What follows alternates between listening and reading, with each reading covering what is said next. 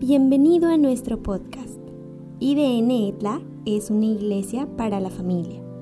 Esperamos que este mensaje rete tu corazón y te motive a acercarte más a Dios. Comenzamos. La Biblia está llena de formas, de figuras que nos ayudan a entender principios espirituales.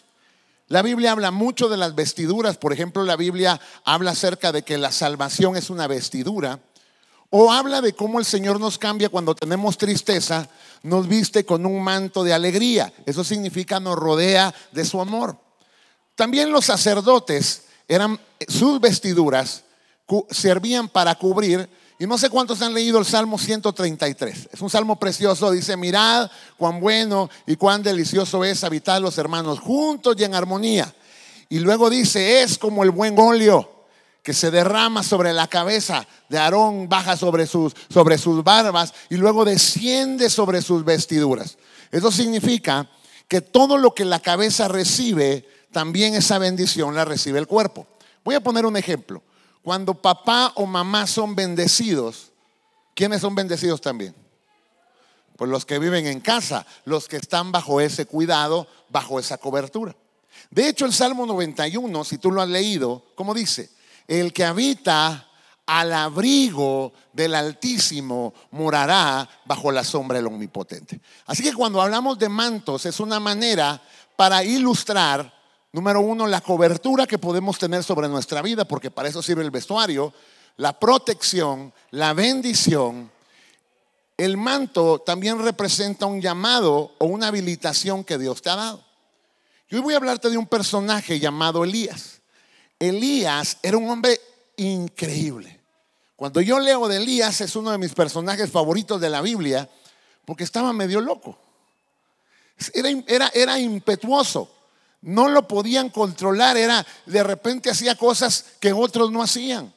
Va a presentar un sacrificio en tiempo de sequía y sabe qué le echa al altar agua. Hermano, usted le echaría de lo que hace falta al altar. Yo digo, quería, no, pongámosle otra cosa. Agua le echa al altar. Y luego ora para que descienda fuego del cielo. Y luego ora para que llueva.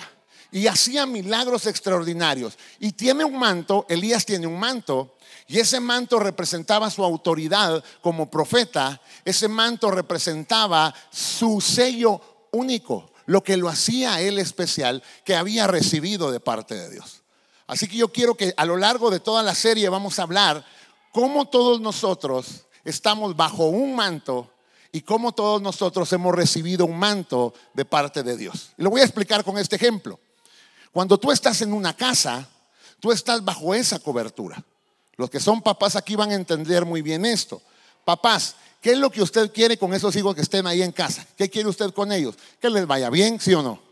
Usted quiere que estén protegidos, y como los ama, les pone límites. Y usted dice, no, esto no, porque estás bajo mi cuidado, estás bajo mi cobertura. Entonces, en ese sentido, papás, nosotros tenemos un manto con el que cubrimos a nuestros hijos, los protegemos, les damos, les damos bendiciones a través de eso y los guardamos.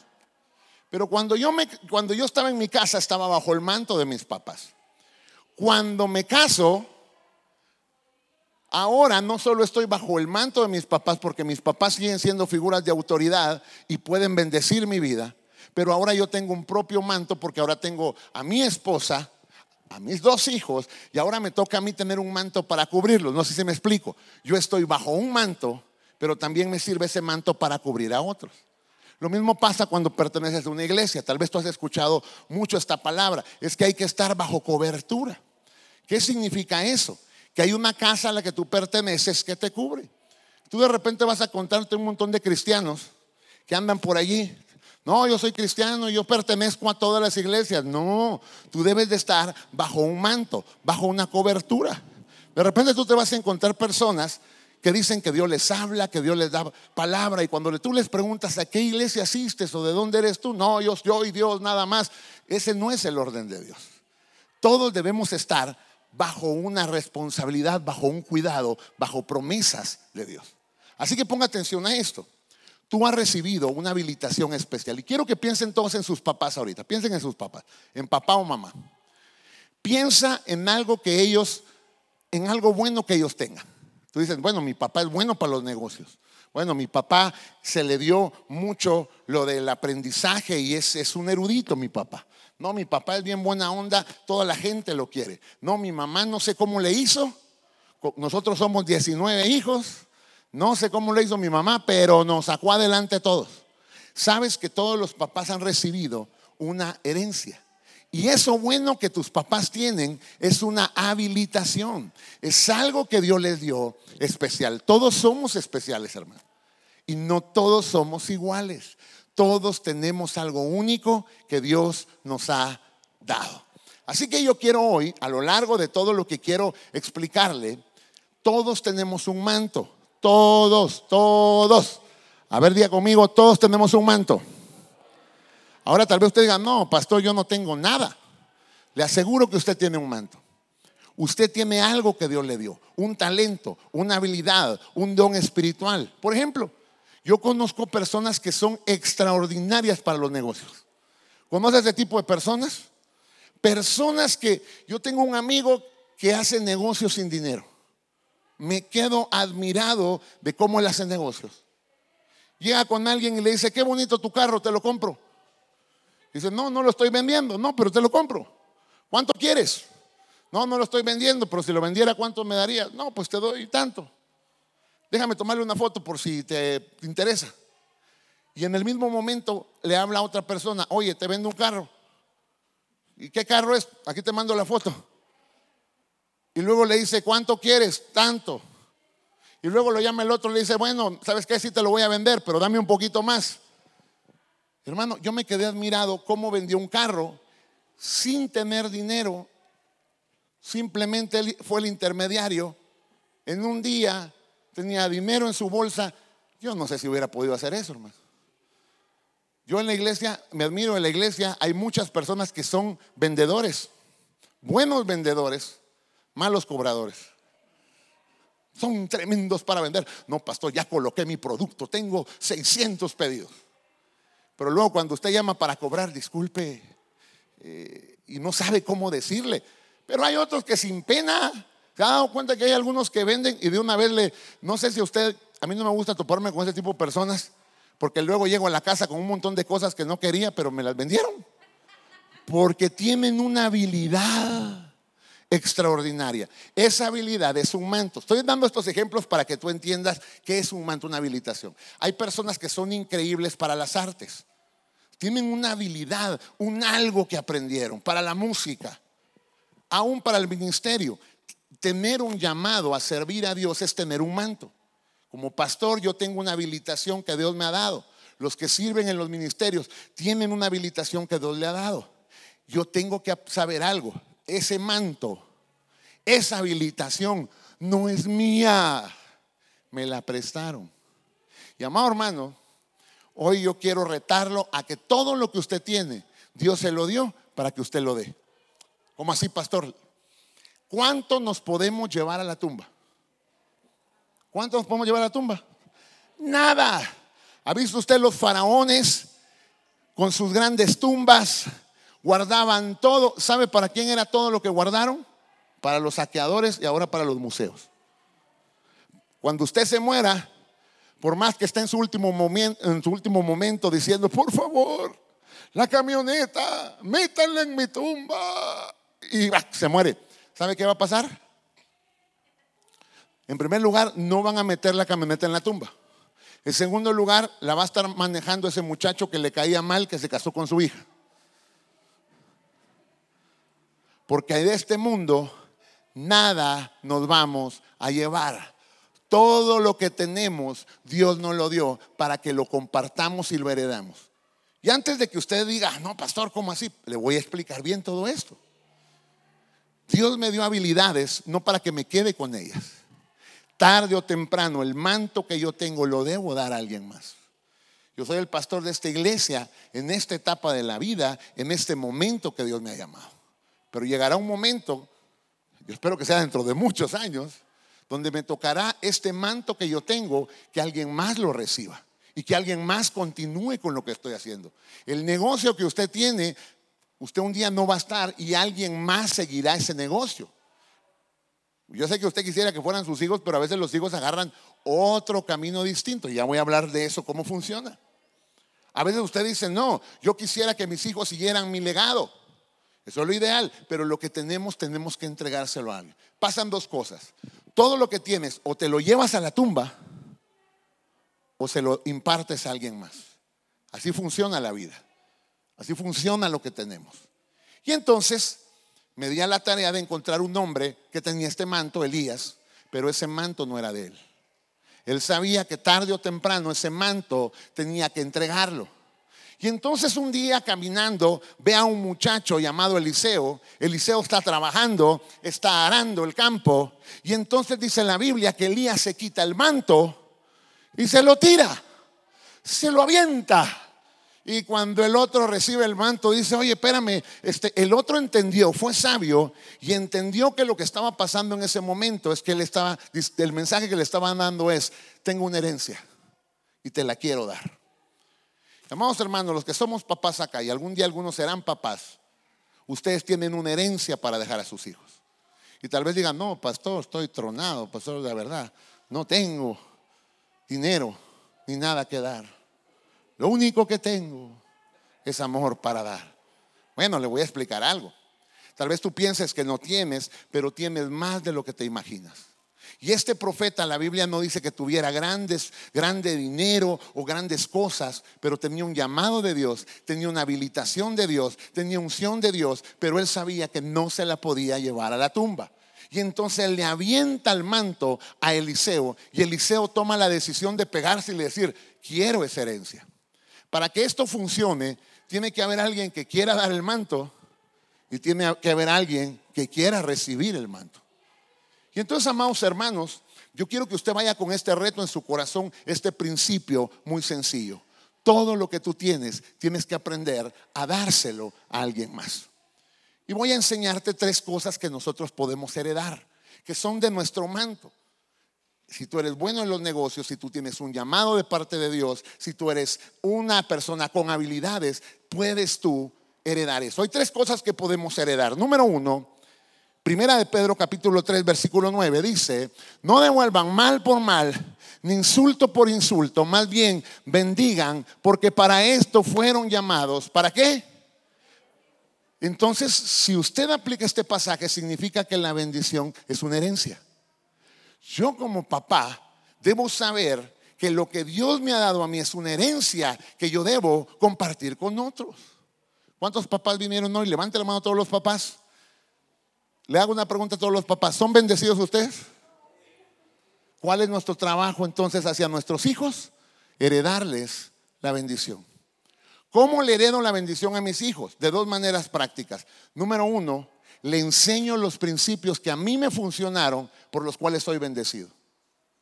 ¿Cómo es posible que haya una generación que no tenía nada, se esforzó y trabajó y ahora tiene todo? Pero luego le da a su hijo todo y este hijo termina sin nada. ¿Cuántos han visto ese extraño caso muy común? ¿Qué fue lo que pasó? Que los papás le dieron las cosas pero no los principios que provocaron las cosas. Le dieron las cosas pensando que eran la bendición, pero se equivocaron porque tenían que darle las cosas, porque es la herencia, pero también los principios que provocaron que yo tuviera lo que tengo. La semana pasada yo le contaba cómo mi papá me enseñó a administrar mi dinero. La primera vez que me pagó, me hizo, me pagó, y luego que me pagó, me pide el dinero de nuevo, lo hace cambio, y me dice, te voy a enseñar, el 10% es de Dios. yo dije, bueno, si Dios no trabajó, ¿por qué se lo tengo que dar? Yo estaba enojado. Y luego me dijo, el 10% es de tu casa, porque tú comes ahí, se lo das a tu mamá.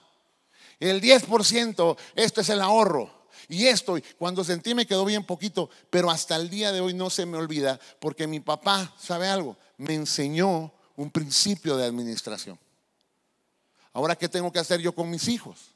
Exactamente heredarle la bendición. Y ahí estoy yo con mis hijos. Y ahora que Samuel está trabajando, le digo, ya le dice a tu mamá, ya te dio, por cierto, ¿no? ¿Sí? Cóbrale de una vez. Pero mire, me toca ponerme a, a enseñarles los principios. Porque, amor hermano, un día no voy a estar yo, pero los principios son una bendición que yo le tengo que heredar. Ayer me pasó algo bien curioso, porque tenía que hacer un pago y había dejado el dinero en casa. Yo estaba ahí, no quiero ir a la casa, voy a tener que ir a la casa a traer el dinero.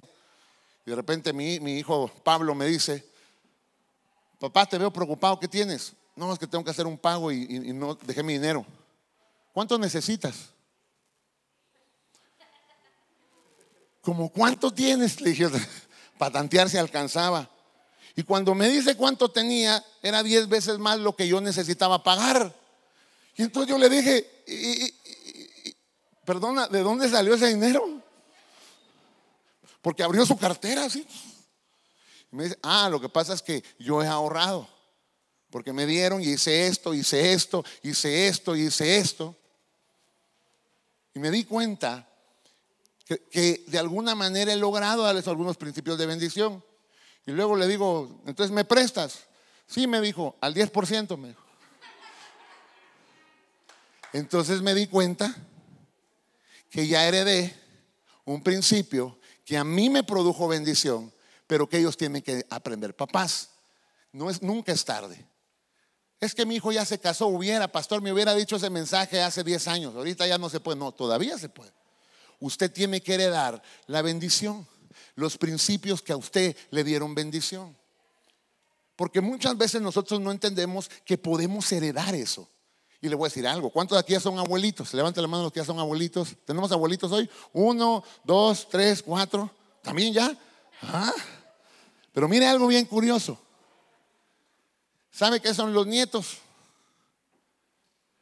Son una oportunidad de enmendar los errores que cometimos como padres. Porque de repente usted ve que el, señorón con su hijo era rígido, era fuerte. Y, el niño, papá, juguemos. No, papá, no, no tengo tiempo. Pero cuando se vuelve abuelo y llega esa nietecita, abuelito, ya llegué. Y el abuelito serio, formal, y la nena le dice, quiero jugar, caballito. Y ahí está el viejito. Mi, doblar se puede, pero está, a ver, súbete, amiga, súbete, ah, ah, ah, y ahí está la, mamá. Vas a quebrar a tu abuelito, bájate de ahí. Y el abuelito, ¿qué hace? Déjalo, es mi espalda. Y usted dice, ¿qué cambió?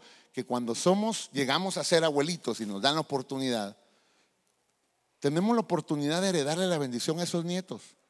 Agarre esos nietos, si usted es abuelito, y bendígalos. Bendiga ese nietecito y dígale, mi hijo te bendigo. Y de repente su, nietos se le va a quedar viendo así. ¿Me qué? Te bendigo. ¿Y eso qué es, abuelito? Y usted tiene la oportunidad de explicarle y de bendecirlo. La bendición es una herencia. Y como es una herencia, hay que entregarla. No se vaya a la tumba sin haber entregado la bendición porque es una herencia. Cada vez que tenga la oportunidad, bendiga a sus hijos.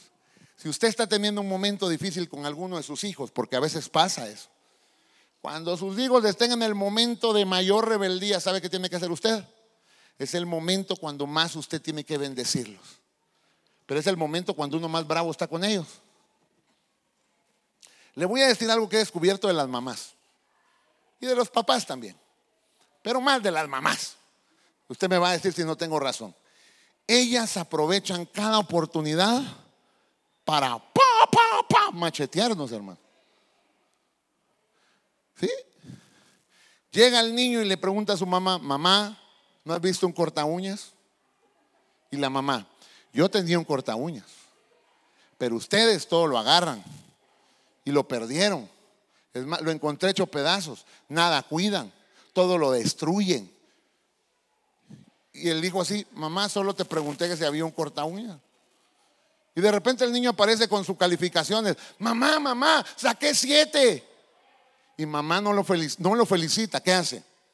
¿Qué es eso? ¿Qué es eso? Un trabajo tienes. Lo único que tienes que hacer es estudiar. ¿Qué es eso? Pero el muchacho todavía se alegra y dice, pero mamá, yo fui la calificación más alta, mamá. Eh, ¿Sabe qué está en la mente del muchacho? Mamá, felicítame. Mamá, llévame a comer una trayuda. Pero ¿sabe qué hace la mamá? Ni modo que si todos se tiran del puente, tú también te vas a tirar. Pero siempre es lo mismo, siempre es lo mismo. Y, ven, ven, ven, ven, ven, ven, mire ese cuarto, mire ese cuarto. Y el muchacho preguntando de qué tiene que ver el cuarto con el siete. Pero aprovechen las oportunidades. Cuando uno está enojado, uno quiere decir de todo. Le voy a dar una clave. Cuando usted esté enojado, bendiga a su hijo. Dígale, no me voy a cansar de quererte. No, te bendigo en el nombre de Jesús. Abrácelo. ¿Y saben qué hacen los muchachos cuando están rebeldes? Usan el codo asesino. ¿Cuántos han sentido el codo asesino de su hijo cuando usted lo quiere abrazar y se pone así? Aquí siente uno el codo asesino. Igual abrácelo. Igual dele un beso. Igual dígale te bendigo. Un día voy a cumplir 18 y me voy a ir. Y usted dígale, pero mientras estés en esta casa, no haga, no haga eso. Si no te gusta estar acá, la puerta mide dos metros. No, no, no, mejor dígale, mira, mientras estés en esta casa, estás bajo mi cobertura. Y como te amo, también te voy a poner reglas. Y como te amo, también te voy a decir que no. Y te bendigo. Claro que su hijo no va a gritos de alegría, pero usted hágalo. Porque hemos sido llamados a heredar la bendición. Enséñele a sus hijos que lo hizo a usted exitoso. Posiblemente tu hijo no quiera ser lo que tú eres. Ese es un principio bien curioso. Hay hijos que no quieren ser lo que nosotros somos. ¿Es pecado eso? No. Cada quien tiene un camino y un propósito que Dios le ha dado. Pero sí le puede usted enseñar los principios que le generaron bendición a usted. El respeto, el amor. Si sus hijos se casan, a veces, a veces uno está así como no sabe si meterse o no meterse. Uno dice, no, pues ya se casaron, pues hay que miren cómo salen. Y casado, casado quiere, casa, casa quiere. Pero cuando usted pueda, de un consejo de bendición, herede bendición. Así que todos tenemos la capacidad de heredar bendición. Segunda cosa que podemos dar. Ahora, bueno, si el manto, si la bendición no es mía, tengo que entregarla, es como entregar el manto. La segunda cosa, Hebreos capítulo 6, versículo 11. Deseamos, sin embargo, que cada uno de ustedes siga mostrando ese mismo empeño hasta la realización final y completa de su esperanza.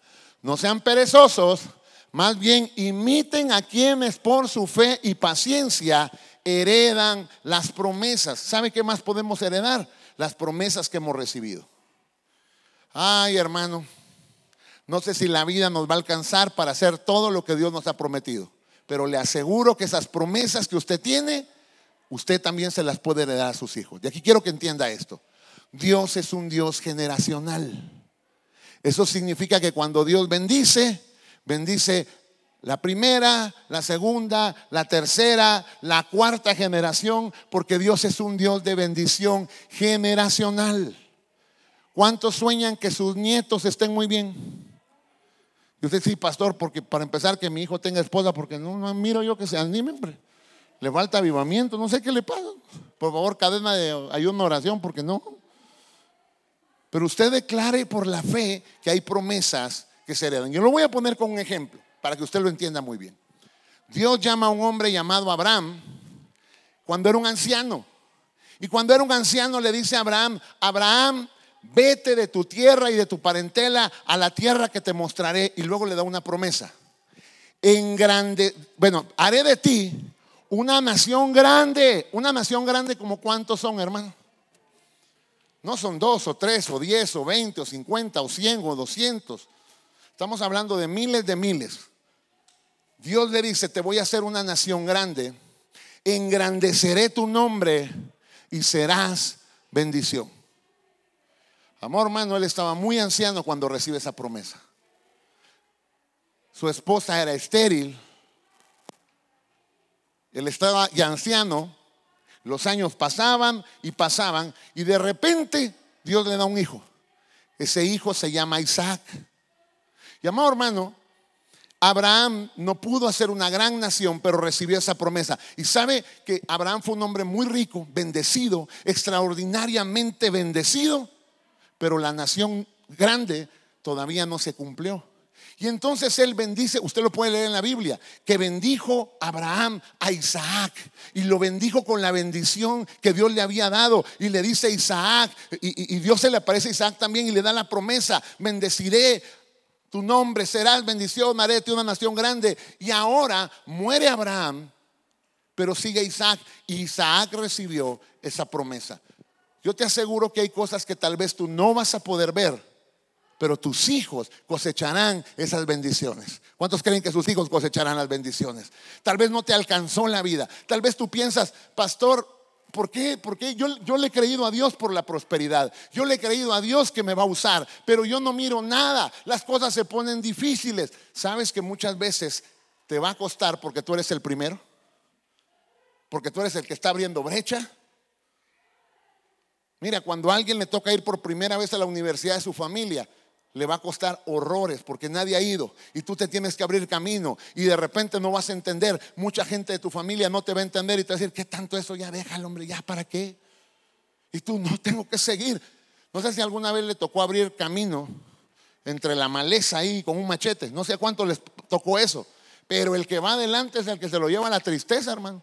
Allí va, y de repente una araña y de repente... El que viene hasta atrás ya está todo aplanadito, abierto el camino. Dice, no, qué fácil está esto, yo no sé por qué se quejan tanto. Pero el que va adelante le cuesta. Si tú eres el primer cristiano de tu familia, uh, te costará horrores. Todo el mundo te dirá, oye, pero, pero ¿qué tanto vas a la iglesia? Oye, pero ¿qué tanto estás haciendo eso? Te va a costar horrores. Si todos en tu vida han trabajado para una empresa, y tú eres el primer loco que se le ocurre poner un negocio de la familia, ¿a poco crees que todos te van a apoyar? Va a haber gente que va a decir, estás loco. Mira aquí, como sea, pero hay una gotita segura todos los meses. Y tú allá con tu emprendimiento diciendo a, a los tres meses, ¿por qué me metí en esto que estoy haciendo? ¿Sabes por qué te está costando tanto? ¿Sabes por qué te está costando tanto? Porque estás abriendo camino. El que empieza la promesa, a ese le cuesta horrores. Amor hermano, yo veo en la iglesia y la gente dice, uy, pastor, como Dios los ha bendecido. Pero yo no abrí camino. Hubo gente que sacrificó su vida para que el Evangelio entrara en Oaxaca. Y si algún día usted tiene la oportunidad de estudiar cómo entró el Evangelio en Oaxaca, va a ser una cosa tremenda. Hubo gente que dio su vida para que la palabra de Dios llegara. Había hombres que le llamaban colportores. Eran personas que viajaban a los pueblos para vender las Biblias. Y hubo personas que entraron a comunidades de nuestro estado a vender las Biblias y los apedrearon y los sacaron. Ellos abrieron camino.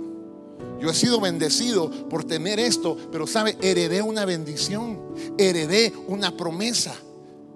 Esta iglesia está aquí porque hubo gente que clamó y dijo, Señor, una iglesia, una iglesia. Y el Señor en sus planes dijo, a ver, don Josué Barrera, desde Guatemala te voy a traer aquí a Etla. Y aquí estoy porque alguien oró y yo recibí una promesa, heredé una promesa de alguien más. Muchas de las bendiciones que tú tienes, tú piensas que fuiste tú.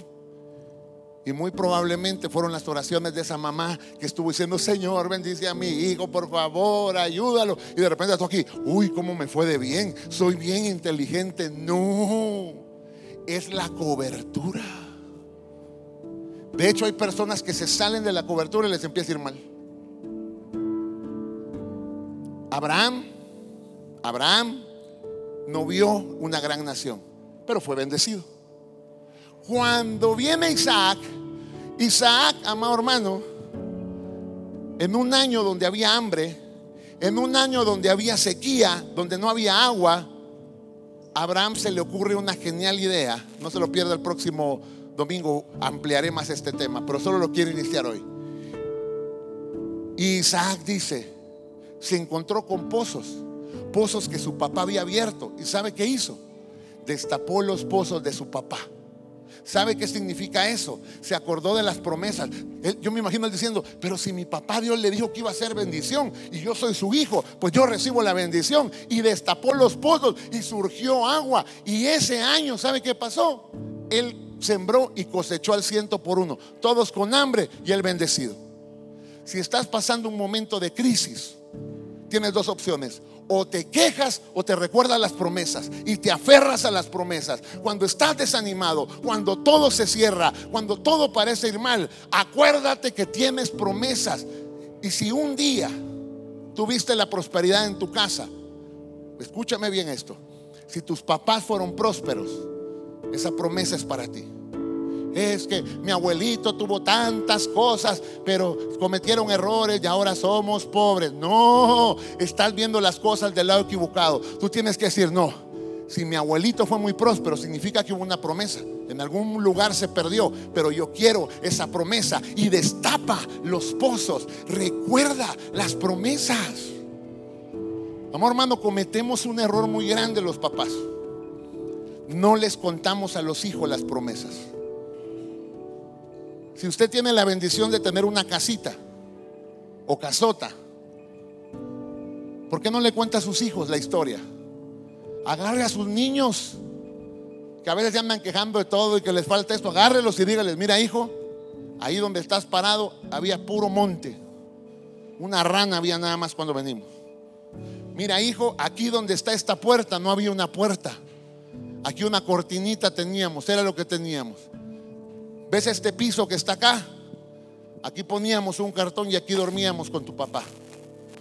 Y a veces no nos, no nos, gusta contar la triste historia, pero la triste historia es la bendición, nos recuerda las promesas. ¿Sabe cómo Israel presentaba sus primicias? Cuando era el tiempo de primicias, ellos llevaban con una canasta con el fruto, con los primeros frutos, o llevaban, o llevaban ahí el becerrito, o llevaban ahí la ovejita, y, se presentaban delante del sacerdote. ¿Y saben qué oración hacían? ¿Saben cómo empezaba la oración? Ustedes lo pueden leer. Se paraban delante del sacerdote y decían, un arameo a punto de morir fue mi padre. Ellos recordaban su triste historia. Pero de allí ellos crecieron, se hicieron nación, pero llegaron a Egipto y en Egipto los atormentaron, los esclavizaron y luego salieron al desierto, pero luego Dios los llevó a la tierra prometida. Y heme aquí con los frutos de esta tierra prometida. Recuérdense las promesas. A veces nuestros hijos, les voy a decir algo, a veces nos cansamos de las historias de papá. Cuando papá empieza, yo no tuve zapatos, otra vez, ahora, ya me has contado esa historia como 20 veces. Y cada vez le pones más detalles. Mire, cuando eso pase, escucha a sus papás. Porque detrás de esa historia lo que estamos haciendo es recordando la promesa. Le voy a dar una tarea a todos los papás. Vaya a su casa y si todavía existen sus álbumes, esos álbumes que guardábamos, sáquenlos, desempólvelos. Agarre a sus hijos y cuéntele la historia. ¿Cómo empezó todo? ¿Cómo empezaste esa habilidad? Porque necesitamos heredar las promesas. Ahora escuche esto. Dios bendice a Abraham, pero no hay nación grande. Le da un hijo y ese hijo ve la bendición, pero tampoco hay nación grande. ¿Sabe cuántos hijos tuvo Isaac? Dos. Y aquí esto se pone interesante. Abraham, el manto que Abraham recibió, se lo dio a su hijo Isaac. Isaac lo, lo aprovechó. Y luego le tocaba a Isaac dar el manto. Y tenía dos hijos. El que tenía el derecho a recibir ese manto, esa habilitación, se llamaba eh, Esaú. Pero ¿sabe qué hace Esaú? Esaú, un día cansado y hambriento y molesto, vende su primogenitura a cambio de un plato de lentejas. Y ahora, bajo esta perspectiva que le estoy enseñando, ¿qué hizo? Despreció el manto que sus padres le podían dar por cosas pasajeras. Si a ti Dios te dio un manto, no lo menosprecies porque lo puedes perder. Y este es un principio que algunos, yo, se lo voy a decir, yo lo creo. Usted puede diferir conmigo. Pero hay personas que dicen, no, si Dios te llamó, va a cumplir su propósito en ti. Y yo en la Biblia veo otra cosa a veces. Dios llamó a Saúl como un rey. Pero por desobediente Dios dice, ¿sabes qué? Me levanté otro. Dios quería que Elí y sus hijos fueran un sacerdocio perpetuo. Pero Dios le dice, no, no porque no, no hiciste nada con tus hijos, no les estorbaste, ni siquiera quisieras el mal. Yo voy a levantar otro sacerdote y levanta un Samuel. Es más, usted y yo somos los que levantaron porque Israel no quiso. La Biblia que dice, a los suyos vino y los suyos no le recibieron. Bajo la enseñanza que le estoy dando hoy, se lo voy a poner de esta manera. Jesús traía un manto de salvación para su pueblo Israel y su pueblo no quiso. Entonces el Señor dijo, bueno, pues para todos. Y ahí entramos todos bajo la cobertura de Dios. Gracias a Dios porque no quisieron. Pero qué triste porque perdieron algo que era de ellos. No pierdas ese manto. ¿Sabes por qué a veces no le, no le recibimos a nuestros papás o a nuestros pastores? Porque son vasos de barro. Pero ¿sabe dónde la Biblia dice que se esconden los tesoros? En los vasos de barro.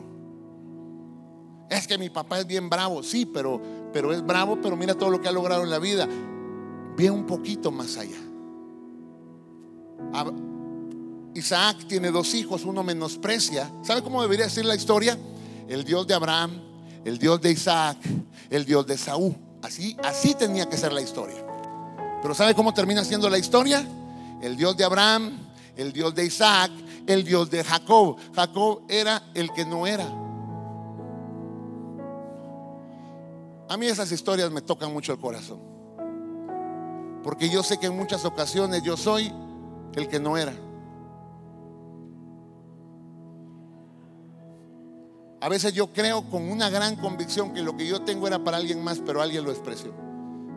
Y solo le digo a Dios, Señor, dame la sabiduría y la cabeza para no perder lo que es para mí, lo que tienes para mí. No lo pierda, amado hermano, no lo pierda. A veces nos alejamos de la bendición por hacer tonterías y luego cuando la bendición se aleja decimos, ¿por qué? Pues a veces por un plato de lentejas. Sin embargo, Jacob toma la bendición y Jacob ahora, hermano, andaba huyendo. Usted se da cuenta que Jacob era engañador, pero se consiguió un Labán. Ese Labán dice que 12 veces le cambió el salario, le decía, te voy a pagar tanto, y lo engañaba. Parecía que Jacob se había roto la promesa, porque él iba mal y mal y mal y mal y mal, hasta que un día tiene un encuentro con Dios. Usted ha leído la historia, dice que se peleó con un ángel. Ahí le cambiaron de nombre, le recordaron la promesa, le pusieron de nombre Israel y le recordaron que era de bendición. Y cuando recordó esa promesa, las cosas empiezan a cambiar. Primero empieza a prosperar Jacob, luego tiene a sus hijos. Este Jacob se estaba bien vitaminado porque 12 hijos, hermano. Y escuche esto. Allí empieza la nación de Israel. El abuelo no lo vio. El papá no lo vio. El nieto tampoco lo vio. Pero los doce patriarcas se convirtieron en la nación de Israel. La promesa se hereda. Yo estoy parado acá por promesas que mis padres recibieron. Y mi papá ya no está. ¿Sabes qué me hubiera encantado a mí? El próximo domingo que abrimos el punto centro. Pero me hubiera encantado llamar a mi papá y decirle, papá, lo invito el próximo domingo a la iglesia. Vamos a abrir el punto centro, pasar por él. Don Constantino Barrera, que así se llama mi papá, Constantino Barrera Abril. Me hubiera gustado pasar por él con sus bototas que siempre andaba. Siempre andaba bien vestido. No sé por qué no le heredé eso, pero, pero él siempre andaba impecable, de verdad. Mi esposa lo conoció. Impecable. Con su pelo chino, que tampoco se lo heredé. Con sus ojos verdes, que tampoco se los heredé. Pero mire, impecable.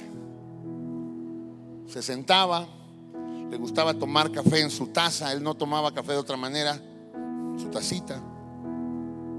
Me hubiera gustado pasar, sentarlo y enseñarle, decirle, mire, ellos son los hermanos, mire, los más guapos de Oaxaca.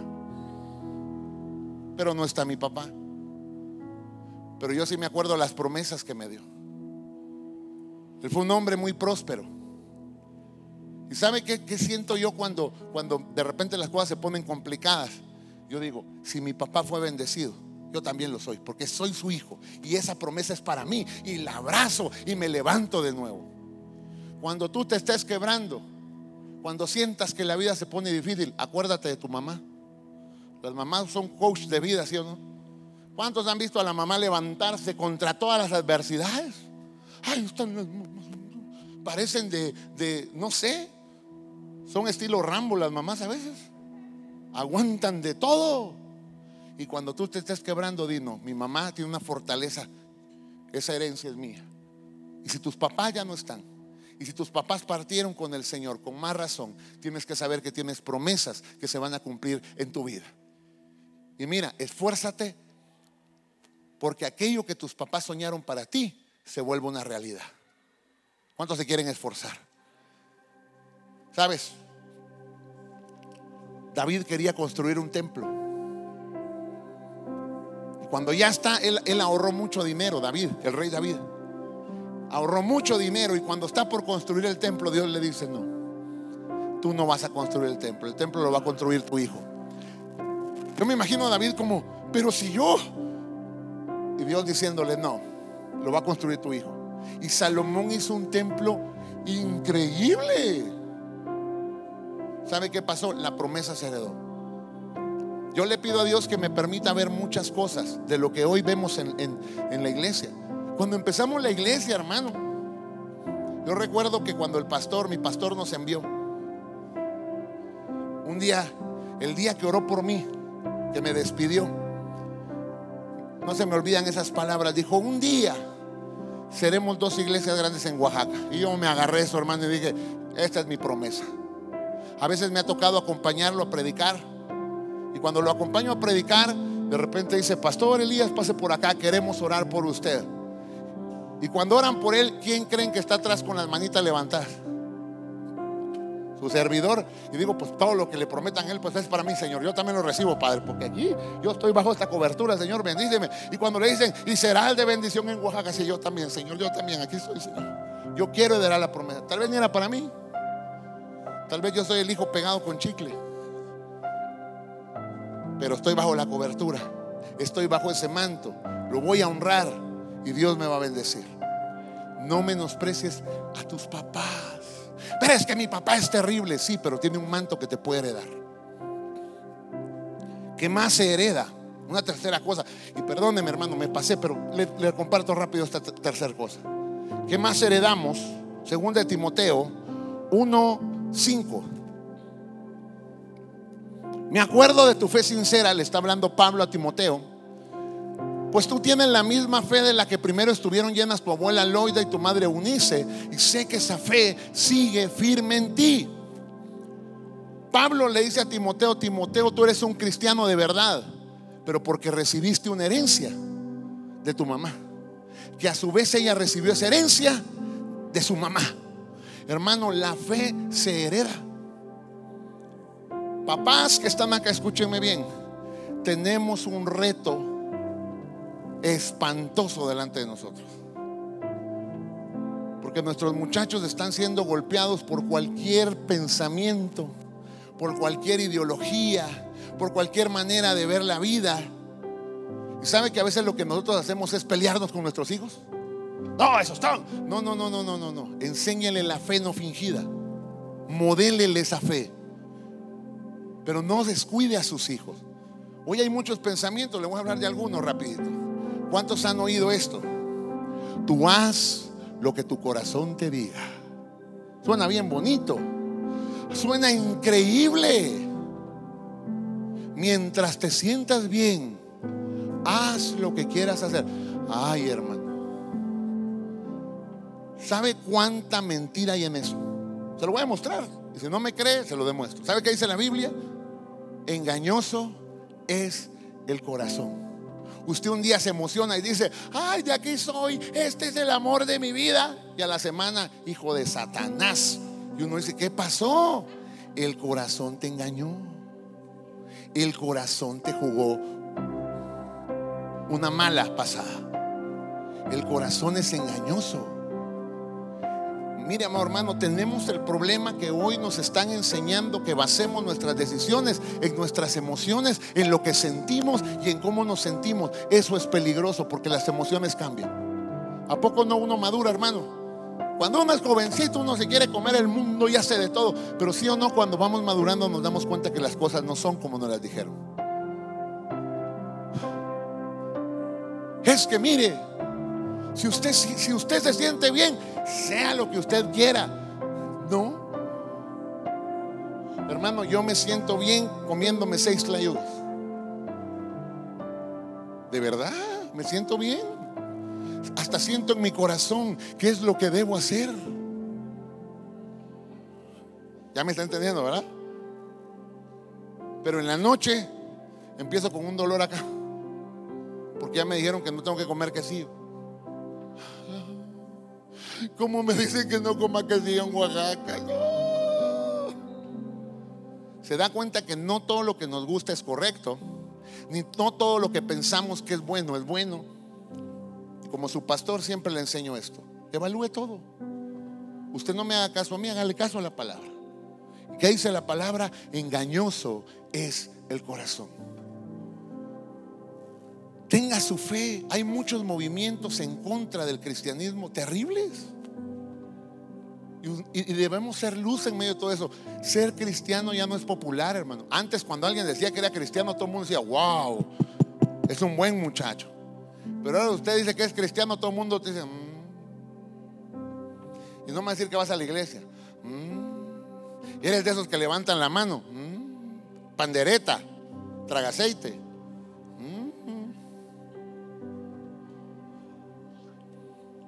Muchachos, si tus papás tienen una fe, recíbela, es una herencia. Te quieren acercar a Dios. Y hay un movimiento que quiere sacar a Dios de todo. No, no, no, no. Me escribió una persona y me dijo, solo los tontos necesitan una fuerza fuera de ellos, imaginaria, para vivir la vida. Ay, me sentí ofendido y con ganas de decirle muchas cosas. Pero luego me di cuenta de algo. Dios no me llamó a pelear, pero sí me llamó a tener una convicción y compartirla con los que pueda. Compártala con sus hijos. Siéntese con ellos y platique. Le voy a dar un consejo. Los muchachos de hoy nos van a cuestionar todo. ¿Sí o no, muchachos? Yo les aseguro que ahorita estoy hablando y algunos están diciendo, mmm, ese pastor, mm, no, no, estoy de acuerdo, no, eso sí, eso no. Mm, mm, ¿Sí o no? Nuestros muchachos, porque nuestra generación era silenciosa. ¿Cuántos se acuerdan que le decían, esto es y punto? Y uno se quedaba. ¿Cuántos, cuántos fueron de esa generación? Y no sales. Uno lloraba para adentro. ¿Cuántos lloraron para adentro? ¿Cuántos lloraron? Pues yo lloré para adentro un montón de veces. Pero usted le dice a los muchachos de ahora, y no sales, y punto. Y punto y seguido, mamá, porque la conversación va a seguir. A ver, ¿por qué no me vas a dejar? Aparece la nena y le dice, es que yo voy a salir con mis amigos. Y mamá le dice, no. Entonces, ¿y por qué? Y las mamás que son expertas en dar respuestas que enojan a los hijos.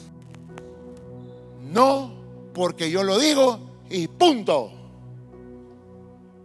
¿Y usted cree que ese niño de su niña se va a quedar tranquila y decir, ¿cómo así mamá? A ver, platiquemos. Dame un argumento válido. Aparece su niño, mamá, me quiero poner un tatuaje. Ya lo pagué. Y la mamá, ¡ay, la sangre de Cristo! Y en vez de pelearse con su hijo, siéntese y platíquelo. A ver, amigo, ¿por qué te lo quieres poner? ¿Qué te quieres poner en el brazo? Mi mamá me ama. Ah, bueno, tal vez eso sí me, me convence, ¿no? Antes, antes se acuerda que le decían a alguien, hija, ese muchacho no me gusta, aléjate de él. Y la nena decía, bueno, está bien. Usted ahora le dice, hija, ese muchacho no me gusta, aléjate de él. ¿Sabe qué entiende el adolescente? Quédate con él, eso entiende. Pareciera que le están diciendo, hágalo. Muchachos, aprendan a escuchar a sus papás. Y papás, creo que estamos llamados a platicar un poquito más con nuestros hijos. Bueno, ¿por qué? ¿Por qué? Platiquemos, herédele la fe. La fe se hereda. Yo soy fruto de un papá que me enseñó a leer la Biblia todos los días. Pero también tenía un montón de mujeres. Y de repente yo podía ver el mal y el bien, pero decidí enfocarme en ese bien que había ahí. Y hoy he sido bendecido. Porque todos los papás muchachos van a tener errores. Todos. ¿O no, papás? A ver, papás, ¿vinieron hoy? ¿O no se ha equivocado usted alguna vez? A ver, examen. ¿Cuántos alguna vez regañaron y después se dieron cuenta que regañaron erróneamente? Levante la mano. Porque a veces entran las mamás a justiciar a los hijos, están llorando, la mamá no pregunta qué pasó. La mamá va con el mayor, ¿qué le hiciste a tu hermano? ¡Pah! Después que le partió la escoba a la mitad.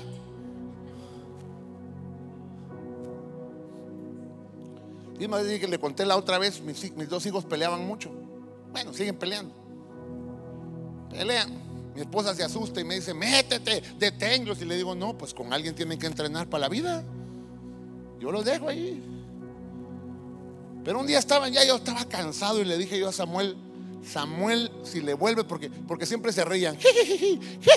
Luego se dio un golpe, ¡pum! Y el pequeño lloraba. Siempre era la misma historia. Entonces yo le dije a mi hijo, si tu hermano le vuelve a hacer algo a tu hermano, te voy a dar. Íbamos en el carro y de repente yo oigo un golpe, ¡pum! Y Peque empieza a llorar. Y entonces se enciende mi furia. Yo le digo a Samuel, ¡ay, sí! Y Samuel me decía, ¡no! ¡No! ¡Pa! Y seguí manejando. Como a los cinco minutos reaccioné y dije, ¿qué pasó? Me orillé y le pregunto a Peque, Peque, ¿qué pasó? Y Peque, me golpeé en el cristal. Yo no quería voltear a ver a Samuel.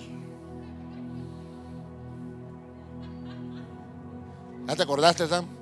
Perdóname, hijo. Públicamente lo reconozco. Me equivoqué. Me equivoqué porque los papás nos equivocamos. Pero ¿sabes algo? Si logramos ver la virtud en nuestros padres, a pesar de sus equivocaciones, heredaremos una fe inquebrantable. Escucha a tus papás. Le pregunto a los papás, papás, ¿ustedes quieren lo mejor para sus hijos? Pero explíqueselo, explíqueselo. Ay, pastor, pero es que ya se lo dije como 20 veces. Dígaselo otra vez. Ay, pastor, pero yo ya no, ya me cansé, ya se lo entregué a Satanás. No, no se lo entregué a Satanás. Hable con él. Ay, hermano. Tres cosas heredamos entonces. Hoy aprendimos. Heredamos la bendición, heredamos promesas y heredamos la fe. Yo lo reto, muchachos, tengan una fe viva. Decidan seguir a Cristo. No sé si usted se acuerda aquella alabanza que decía, he decidido seguir a Cristo He decidido seguir a Cristo. He decidido seguir a Cristo. No vuelvo atrás, no vuelvo atrás. ¿Qué tal si tomamos de nuevo la fe? Se puso difícil, no vuelvo atrás. Es que todo mundo dice que haga esto y si no me van a sacar del grupo, que te saquen del grupo, pero Cristo te va a recompensar por hacer lo correcto. Es que todo mundo dice que esto es lo correcto. Vea la palabra y di, yo voy a mantenerme en mis convicciones. No vuelvo atrás.